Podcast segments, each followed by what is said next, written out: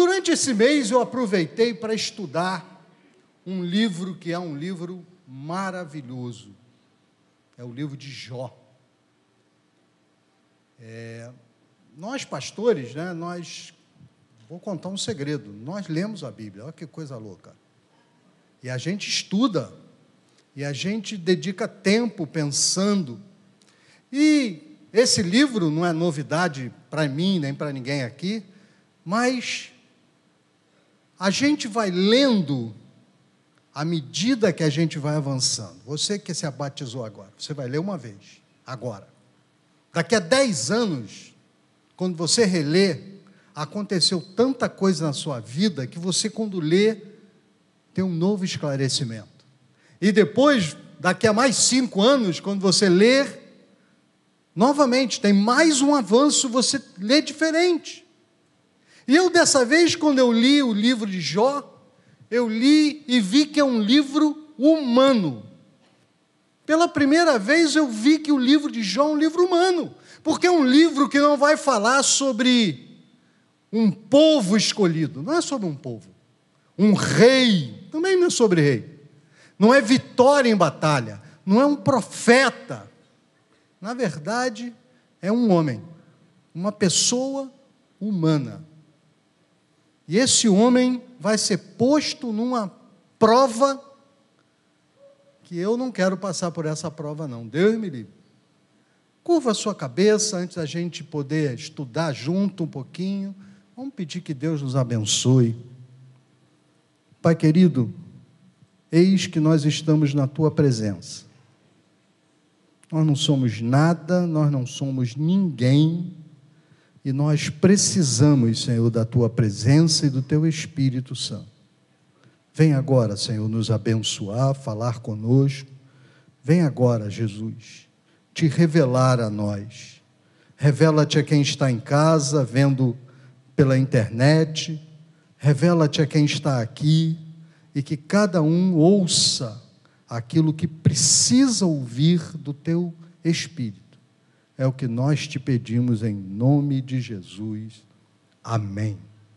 Eu queria começar lendo o texto de Jó, capítulo 1, verso 1. Jó 1, 1.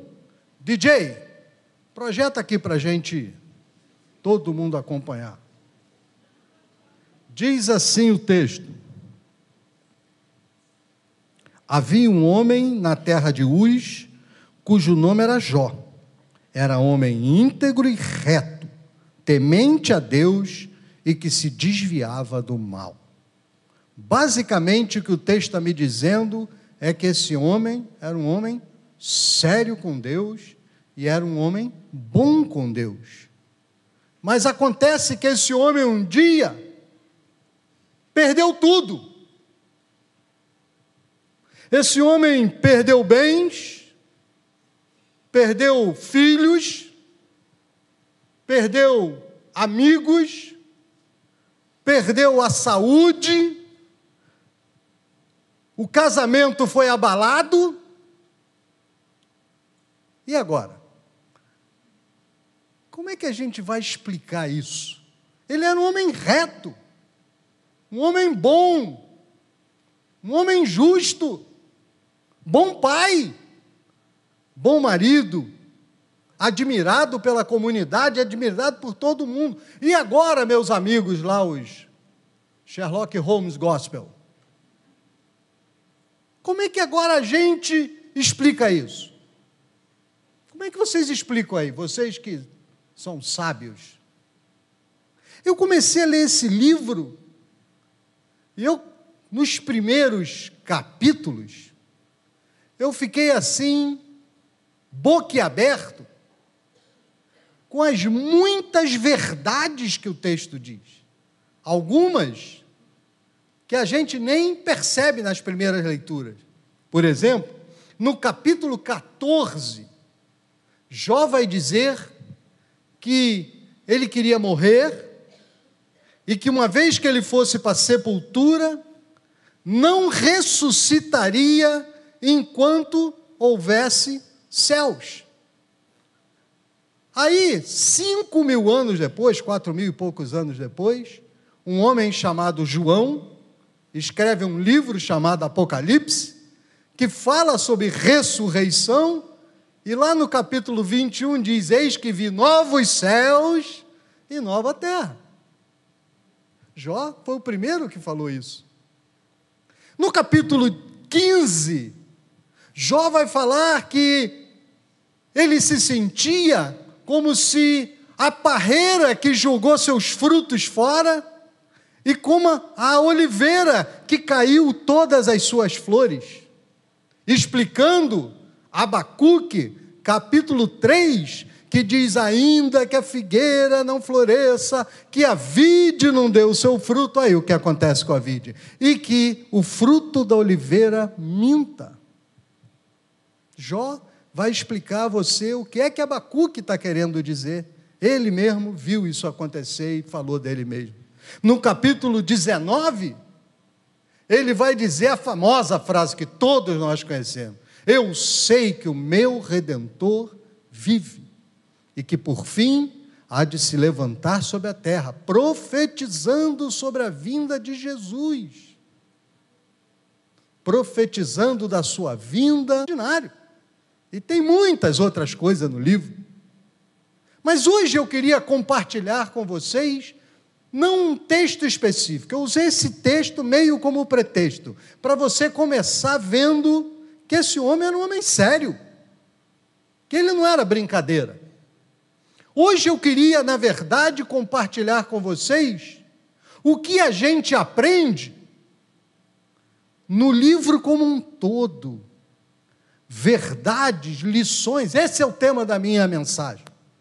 As lições que nós aprendemos com o livro de Jó. Lições que estão ali para mim, para todos que estão aqui, e é fundamental que a gente aprenda.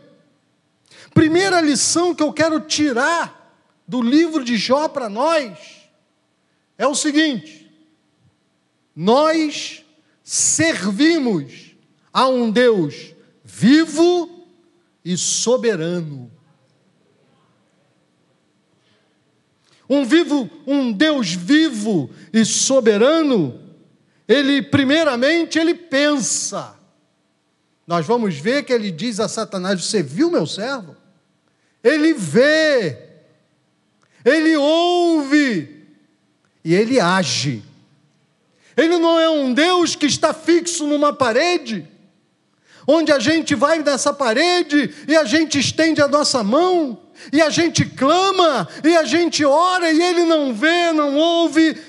Ele não é um Deus que está numa caverna onde você entra, grita e ouve a sua própria voz. Ele não te ouve, ele não te vê, ele não sabe. Esse é um Deus que ouve, esse é um Deus que fala, esse é um Deus que vê.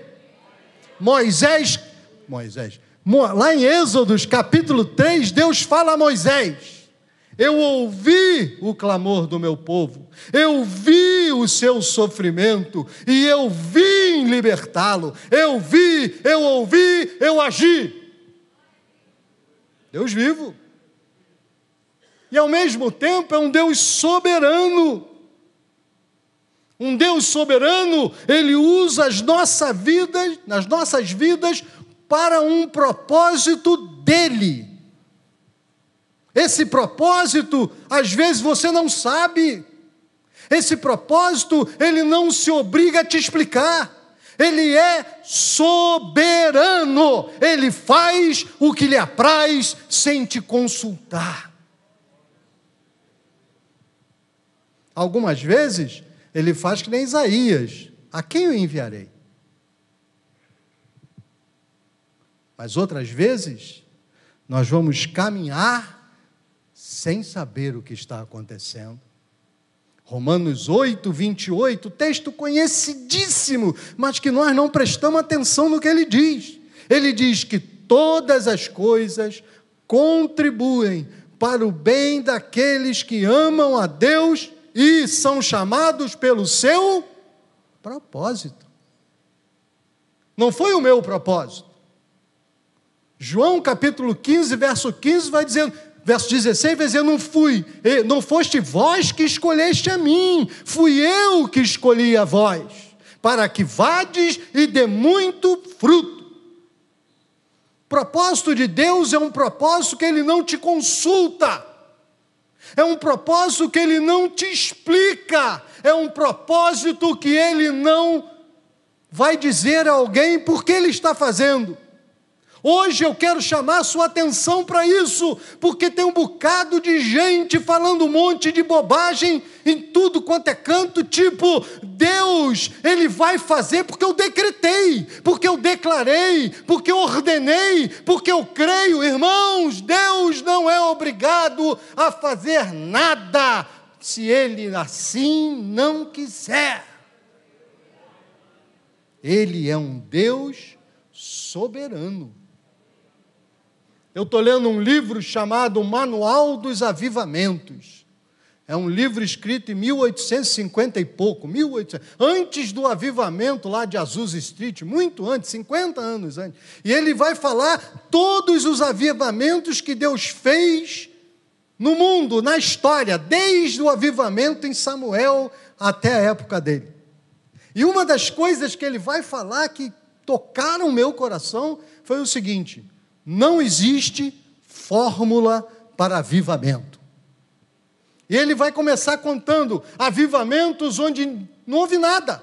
Simplesmente o homem estava pregando e as pessoas começaram a chorar, chorar, clamar, pedir misericórdia e Deus começou a agir. Foi assim que Deus agiu. Outro avivamento, as pessoas começaram a cair pelo chão, do nada caíam pelo chão, tinham que ser retirados de tão convencidos dos seus pecados. Outros avivamentos, as pessoas falavam em línguas. Outros irmãos, Deus faz como Ele quer, do jeito que Ele quer, na hora que que Ele quer, do modo que Ele quer.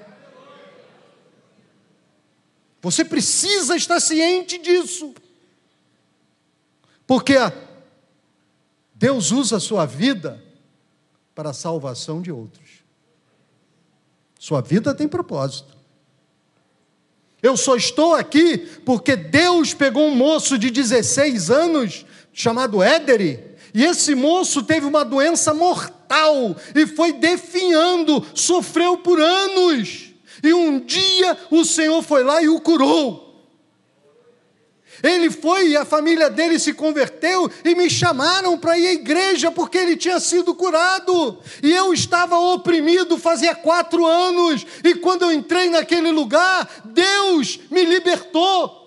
E eu estou aqui hoje porque Deus me libertou, porque Deus curou o Éder, porque Deus fez a obra como Ele quis. Alguém sofreu, eu sofri quatro anos, Éder sofreu três anos, mas agora eu estou aqui dizendo para você: você pode confiar nesse Deus, porque Ele é soberano e faz.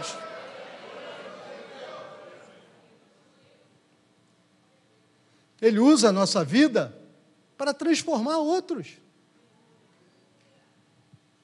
Ele usa a sua vida para testemunho.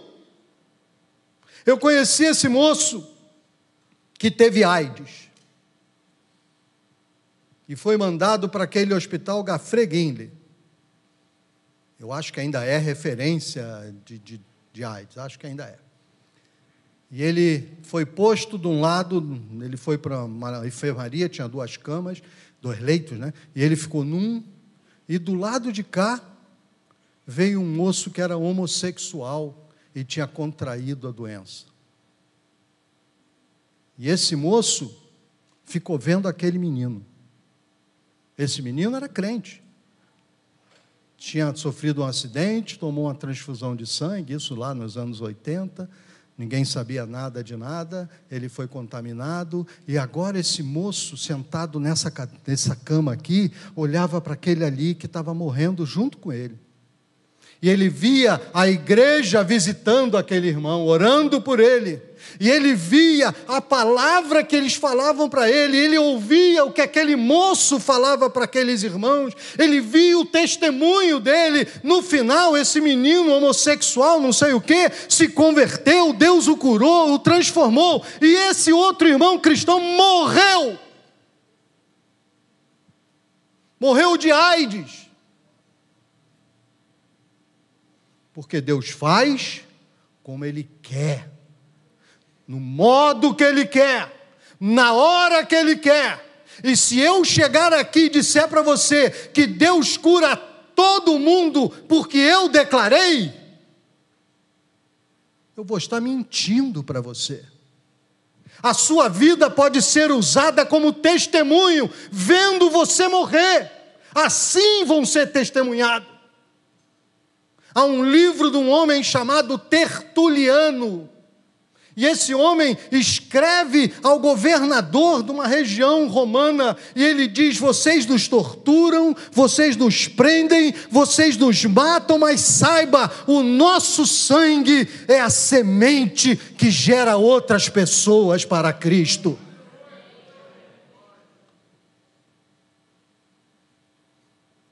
Ele é um Deus vivo, ele é um Deus poderoso, ele é um Deus fiel, mas Ele é um Deus soberano. E as nossas vidas, elas têm propósito. E o propósito da nossa vida é servir aos planos de Deus. Você consegue dizer amém a isso? A minha vida e a sua vida está na mão de Deus. Amém. Não tinha um hino que dizia: A minha vida está nas mãos de Deus, os meus problemas Deus resolverá. A minha vida, meu irmão, está na mão de Deus, a sua vida está na mão de Deus, para o que Ele quiser. Quando eu entrego a minha vida a Jesus, aos irmãos que foram batizados, eu estou passando uma procuração para o Senhor, dizendo: faz conforme tu queres. Salmo 37, verso 5. Entrega o teu caminho ao Senhor, confia nele, e o mais ele fará. Quando eu entreguei a minha vida a Jesus, foi isso que aconteceu. Minha filha, quando tinha 14 anos, desenvolveu uma doença maligna e incurável. Não tinha como ela ser curada. E o médico nos chamou a gente lá e disse para nós: sua filha vai morrer. Ela vai definhar e ela vai emagrecer, vai ficar pele e osso, vai morrer porque não vai conseguir comer. Minha filha hoje tem 44 anos. Para quem não ia morrer naquela época, até que ela está bem, né? Ela foi curada? Não. Mas a doença parou. a doença parou. Nós fomos a uma médica e a médica olhou e disse: Não, você não tem nada disso, eu conheço essa doença. Essa doença você já tinha que estar pesando 22 quilos, toda cheia de ferida, Aí a gente já, como a gente já ouve essa história sempre, nós pegamos uma pasta com todos os exames, era um monte assim, está aqui. Quando acabou, a pessoa disse: Como é que pode? Porque nós servimos a um Deus soberano.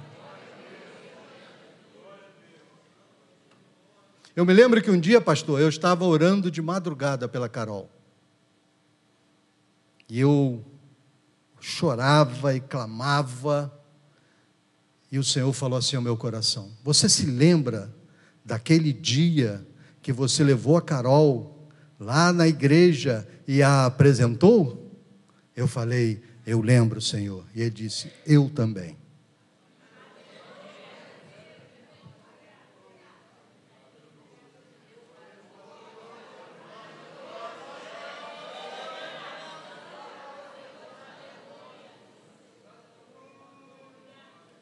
Nós levamos os nossos filhos aqui. Nós apresentamos. Saiba, Deus não esquece. Talvez hoje ele não esteja aqui.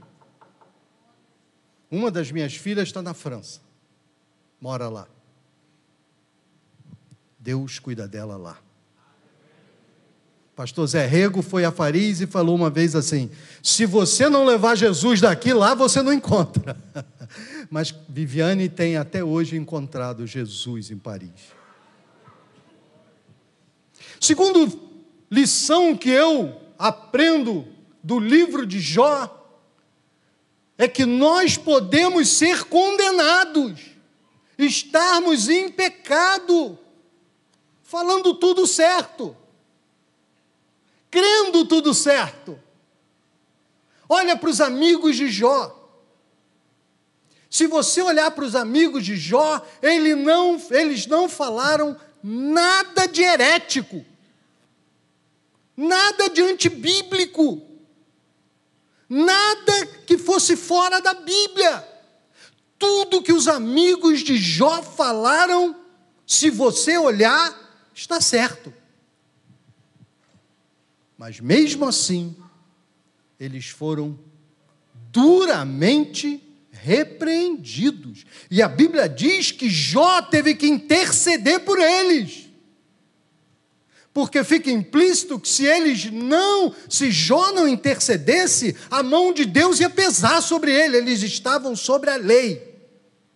Eles não estavam na graça, eles estavam na lei. E a lei é sem misericórdia para quem fora da lei peca. Mas então, por que é que eles erraram tanto? Sabe por quê, meus irmãos? Porque eles usaram a palavra de Deus de forma ilegítima. Eu posso estar citando a palavra de Deus de forma ilegítima. Eu posso estar usando a palavra de Deus de forma errada. A palavra de Deus, a Bíblia nos ensina, serve para consolo, ela serve para ensino, ela serve para exortação, ela serve para advertência. E se eu uso a palavra de Deus fora do que ela serve, eu estou usando de forma ilegítima e sou condenado por causa disso. Pensa bem nisso, povo de Deus. Porque os amigos de Jó, eles fará, falaram tudo certo, mas fora do que estava de fato acontecendo. Deus estava se revelando através da dor para aquele homem, e eles o acusavam, eles o atacavam, eles usavam o que eles conheciam da Bíblia para acusá-lo, para dizer que ele estava errado, para bater nele o dia inteiro. Ele não estava errado nesse sentido de que ele tinha feito algum pecado terrível, não. Ele estava sendo provado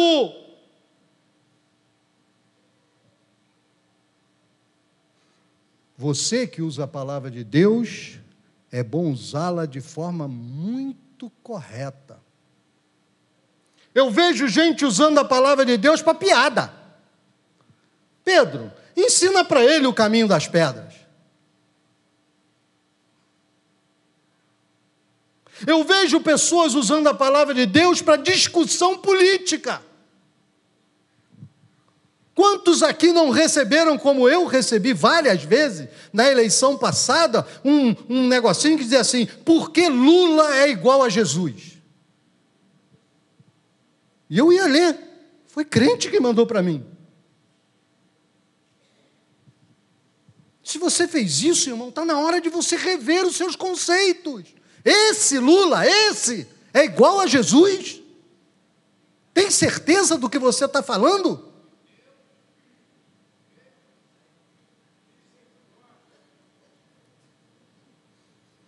Jesus morreu por mim, sofreu, foi torturado. Eu quero deixar bem claro o seguinte: você tem direito de votar em quem você quiser, isso se chama democracia, mas não use o nome de Deus em vão. Isso não é democracia, isso é pecado.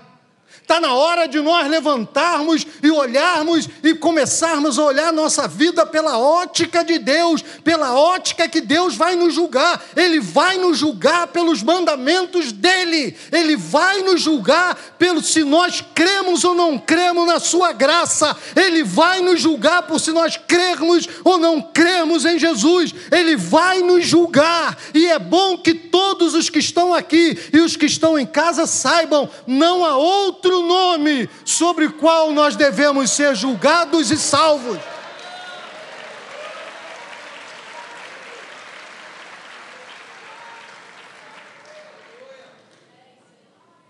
Não use o nome de Jesus em vão. Eu me lembro que um dia, minhas filhas estavam chegando da escola dominical, porque eu levei as meninas para a escola dominical. E eu falei assim em casa: a Erle fez um negócio lá qualquer e eu disse: Ah, eu adoro isso. E minha filha, na hora, olhou para mim: Adora não, você gosta muito, adorar só a Jesus.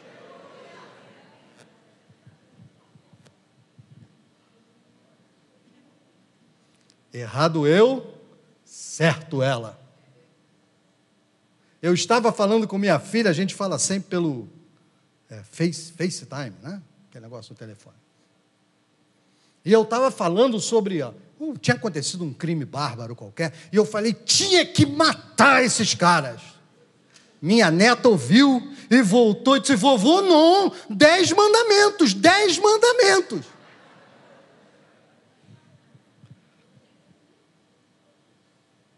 Eu estava com meu triglicerídeo nas alturas.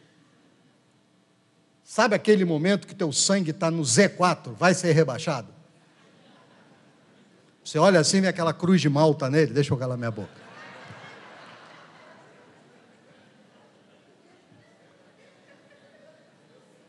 E um dia, eu estou sozinho na sala, Erlen vai até a cozinha, bota uma frigideira e joga uma linguiçinha e eu só comendo legume e verdura.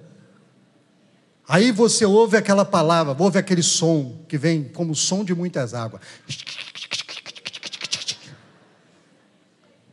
Vem aquele cheiro agradável ao Senhor. Holocausto puro. E aí, Erlen e as meninas vão fazer alguma coisa lá no outro quarto, e a linguiça fica solta e desprotegida. Meus irmãos, eu não pensei, eu era besta fera do campo. Eu fui lá, peguei a linguiça e botei na boca. Mas a linguiça estava quente. E aí você fica aquele. Quando eu olho, as três estão na porta da cozinha. Erlen olhou para mim e disse: Come. Você não gosta mesmo da sua família? E saiu. Aí a minha filha mais velha olhou: É isso mesmo, pai. Você não ama a gente. E saiu. E eu ainda a língua queimando. E a minha filha mais nova, que não tinha nada para falar, disse: Você é um grosso. E foi embora. Eu nem falei.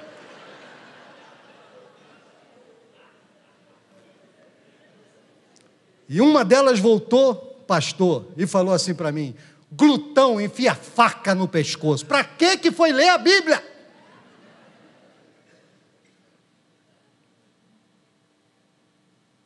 Nós podemos estar falando tudo certo e estarmos todo errado.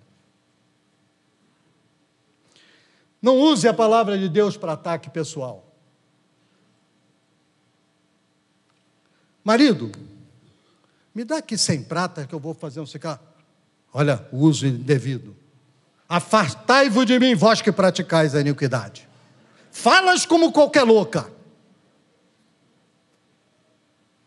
Não usa a Bíblia para atacar ninguém, irmão. Quantas vezes eu já vi isso? Quantas vezes nós perdemos os nossos parentes porque a gente não sabe calar a boca?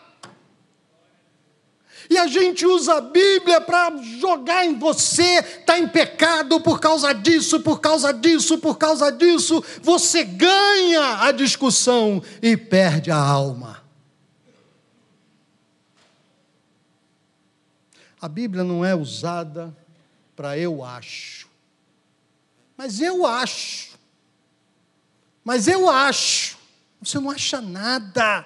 Quem acha é a palavra de Deus. Você não acha nada, irmão. Coisas espirituais estão na Bíblia. Faz o que ela diz, não acha. Um irmão contava para mim que uma filha dele, moça criada na igreja, falou: Mas se Jesus estivesse vivo hoje, falaria de modo diferente. O que nós estamos dizendo, irmão, óbvio, quando você ouvir isso, sabe o que nós estamos dizendo? Deus não sabia, mas agora eu sei. Se ele ia falar diferente e falou errado lá, é porque ele não sabia. E agora você sabe. Meu Deus, quanta tolice. Quando a gente usa a palavra de Deus fora daquilo que ela foi feita, eu estou pecando.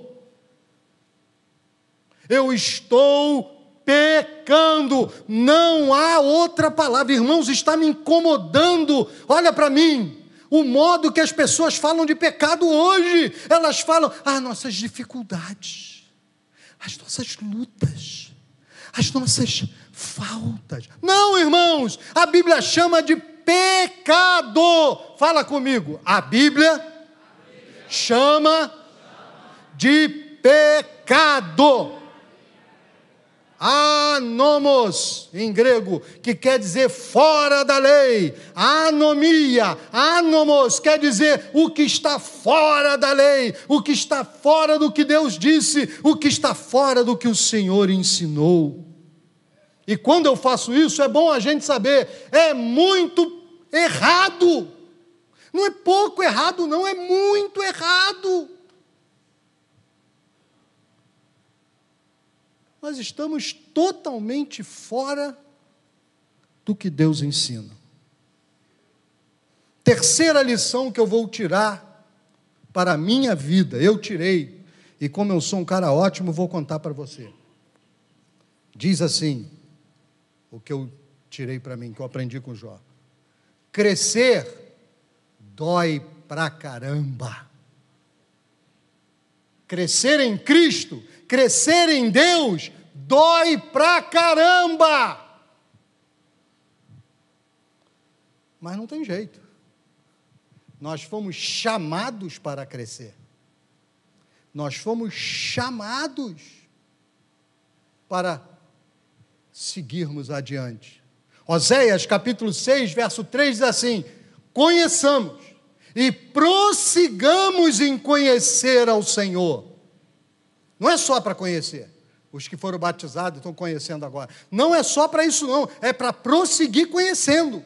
Cada dia você vai conhecer. Olha, eu estou nisso há 50 anos e de vez em quando sou surpreendido com as coisas que eu faço. E eu, há momentos, só Deus sabe, quanto eu choro. Meu Deus, eu fiz isso, Jesus. De vez em quando, se você me vir na rua falando sozinho, provavelmente não é que eu estou louco, eu também posso estar louco, mas na verdade, é, eu estou falando assim: Senhor, eu sou um idiota. Essa é a minha oração mais comum. Senhor, eu sou um idiota. Como eu errei, Jesus? Como eu fiz isso, Jesus? Como? No outro dia eu ia saindo do meu prédio. É uma, uma rua morta olhei para um lado, quando eu continuei andando, quando eu olhei para o outro, vi um cara. Pá! Meu irmão, eu disse: vá se catar! Aí eu olhei para mim e falei assim: ainda bem que eu estou sozinho. Será que tem alguma câmera aqui me filmando?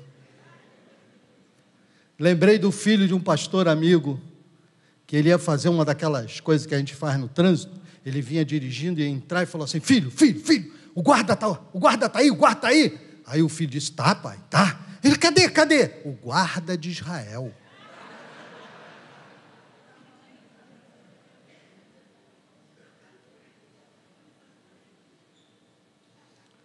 Romanos 1,17 vai dizer que nossa, nós progredimos de fé em fé. O que você crê hoje não pode ser o que você cria ontem. Você tem que continua crendo que Jesus é Salvador, mas você entendeu mais. Agora você tem outra visão. Você já vai vendo em outro canto da tua vida. Olha a barata ali, ó. Tava aqui a barata e eu não tinha visto no cantinho. É porque estava escuro. Agora a luz bateu, a barata está ali. Uma pessoa que eu conheço me procurou e disse: Pastor, eu tive uma visão. Posso contar para o senhor? Meu irmão, eu ainda acredito em visão. Você acredita em visão? Alguém aqui acredita em visão? Eu acredito em visão. Não deixei de acreditar nisso, não. E ela, a pessoa falou assim para mim: Eu vi aqui no nosso berçário, eu olhei e vi dois berçários. Eu, ué, por que pensei? Será que o senhor vai mandar construir outro? Fala a Deus, né? Ela olhou e disse: Num berçário tinham crianças lindas, fofinha, gostosinha, bochechinha vermelha. No outro berçário estava cheio de criança deformada, toda contorcida, toda machucada. E eu olhei para Deus e disse assim: Deus, o que, que é isso? E o Senhor falou assim: esses são aqueles crentes que não querem crescer. Vão ficando atrofiados, deformados, machucados, horrorosos, porque não querem crescer.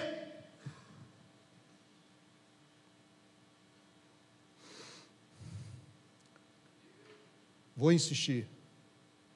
Crescer dói.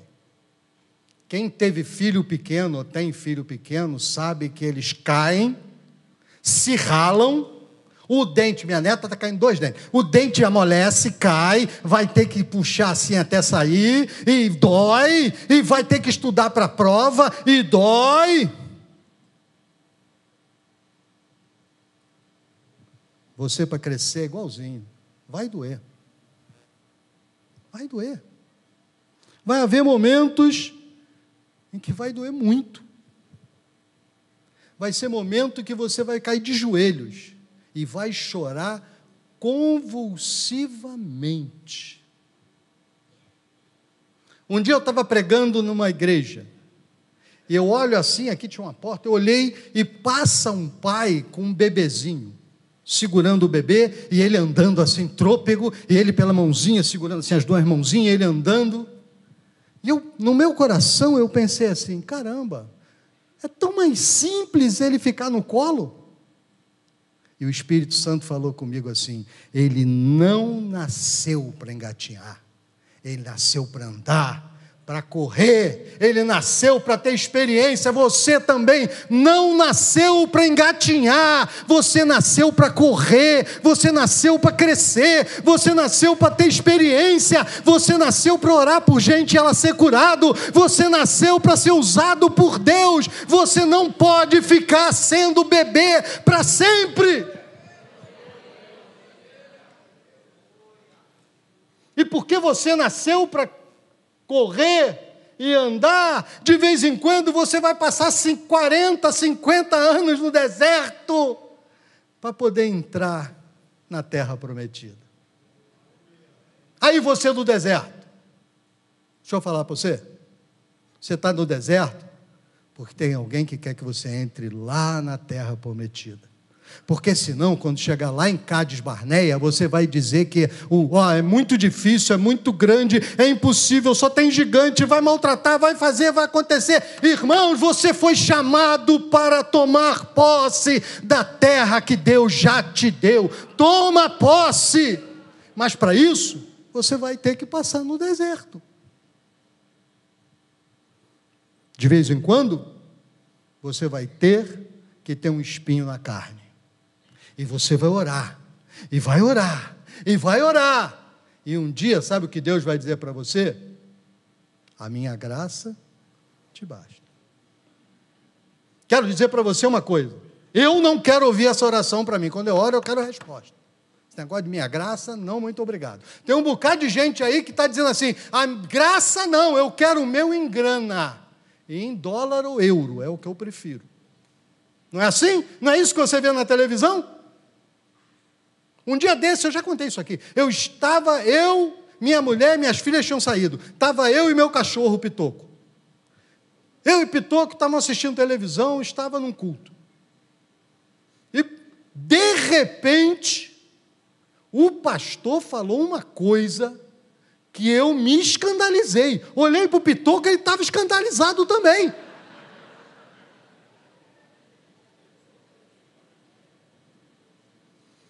Vez em quando, irmãos, vai ter espinho que vai ficar. Porque esse espinho garante que você vai conhecer a graça de Deus. A maioria que sabe que minha esposa está com câncer. Terça-feira, eu tive que levá-la ao médico.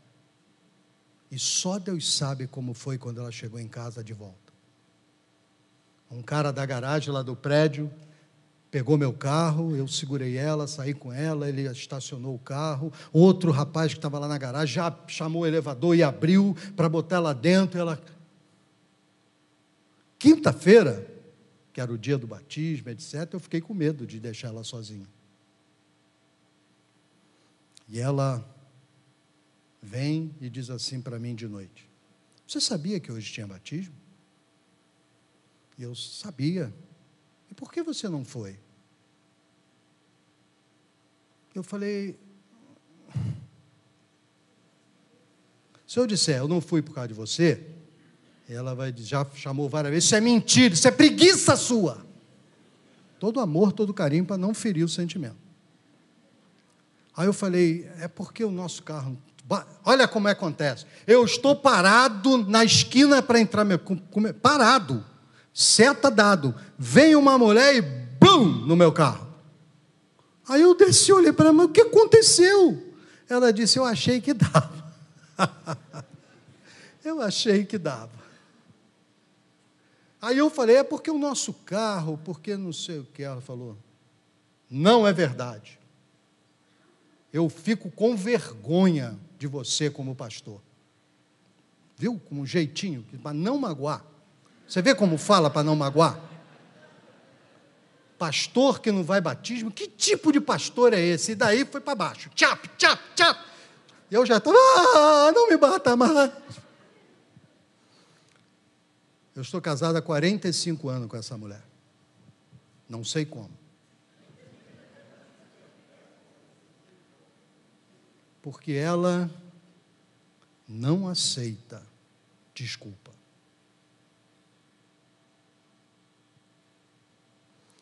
Aí eu olho para um monte de gente e não dá vontade de perguntar por que eles não estão com câncer. Essa é tua serva, é fiel a ti, Senhor. Tu sabes que ela não negocia com a fé. Por que ela está com câncer e não aquele outro lá? O careca maldito. Não citei nomes. Como dizia uma velhinha que tinha na igreja da Praça Seca, busca na palavra. Busca na palavra a revelação. Por que, meu irmão? Porque a gente vê um monte de ladrão, corrupto, cachaceiro, vagabundo, nojento, asqueroso, e nós vamos ver essa gente vendendo saúde, enquanto tem um monte de servo de Deus que está sofrendo, está com depressão, está com câncer, está com não sei o quê. A pastora aqui sabe, não é? Quanta gente doente, e quanta gente morrendo, enquanto gente péssima está vivendo só para fazer maldade.